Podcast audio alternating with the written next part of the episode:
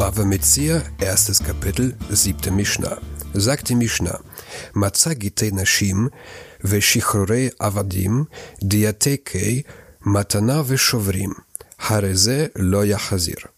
Findet jemand Scheidebriefe, Freilassungsbriefe, Testamente, Schenkungsurkunden oder Quittungen, so darf er sie nicht zurückgeben. Zunächst die Klärung der Begriffe. Ein Get ist ein Scheidungsbrief, in dem steht, dass jemand seine Frau geschieden hat. Shichrore Avadim ist ein Freilassungsbrief, in dem steht, dass jemand seinen kanaanitischen Sklaven freigelassen hat.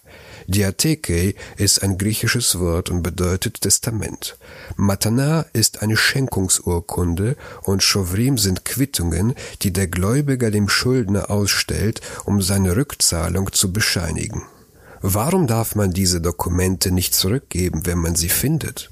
Sagt die Mishnah, She'ani Omer Ktuvim Hayu Venimlach Alehem Shelo Litnam denn man vermutet, sie seien bereits geschrieben worden, als er sich ihretwegen anders besonnen hat, sie nicht zu geben.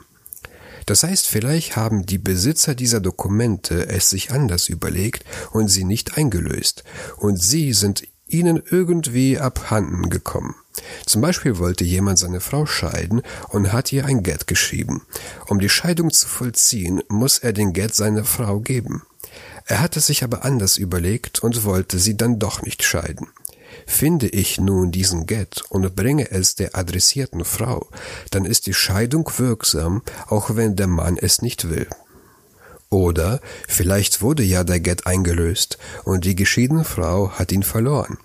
Bringe ich den Scheidungsbrief zu ihrem Ex-Mann, dann kann er späterhin behaupten, dass er sie nicht geschieden hat, und wenn die Frau später kommt, um ihre Ktuba zu verlangen, kann der Mann den Scheidungsbrief aus der Tasche holen und sagen, nein, wir sind nicht geschieden, ich schulde dir nichts. Das gleiche gilt für alle anderen erwähnten Dokumente.